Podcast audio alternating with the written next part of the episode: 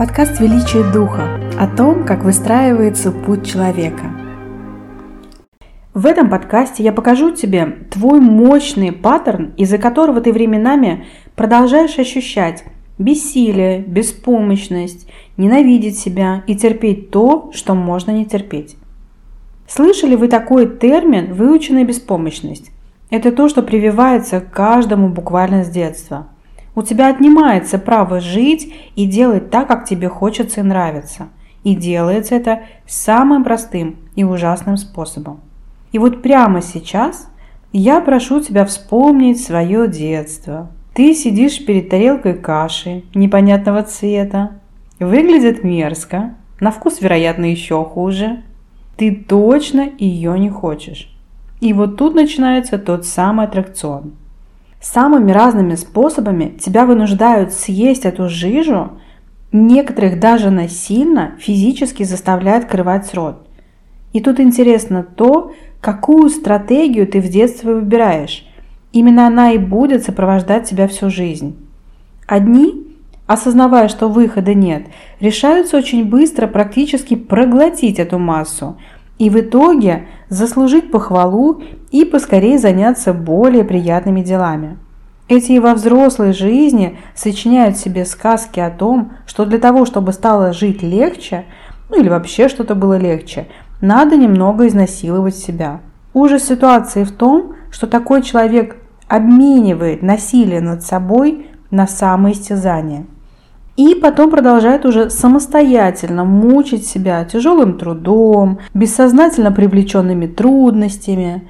Часто такие люди продолжают есть эту кашу с довольным видом, мол, каша-то ничего, приучая себя к регулярным самоистязаниям. Если в детстве они выбрали условно легко отделаться, то взрослыми они уже по этой программе сами готовят себе и едят эту кашу.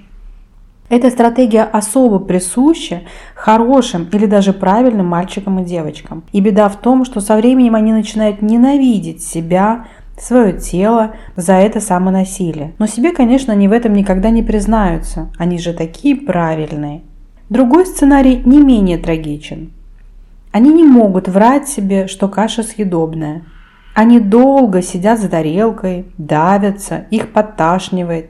При этом они подвергаются сильнейшему давлению со стороны взрослых, и каждый придумывает свою стратегию выживания.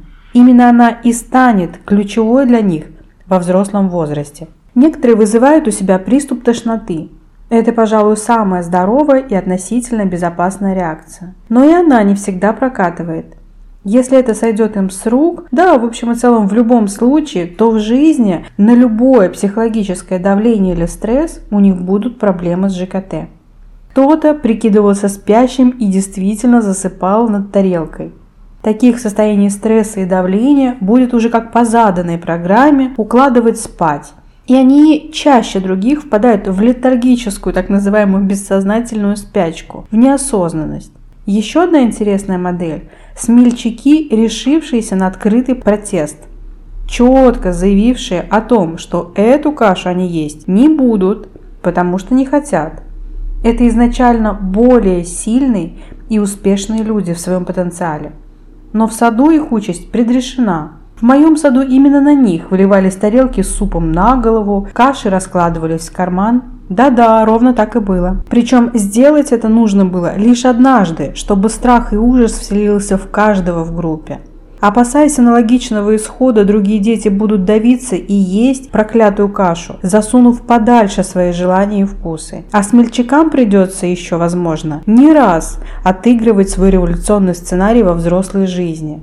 Именно их мы видим первыми распятыми за правое дело, посаженными за решетку, за право выразить свою волю. Так, с самого детства, такими простыми способами у ребенка отнимается воля заявлять о том, что он хочет или не хочет, лишают возможности делать то, что нравится, и заставляют принимать то, что совсем не подходит. И эти когда-то маленькие мальчики и девочки потом сами создают то общество, в котором нельзя не есть мерзкую кашу.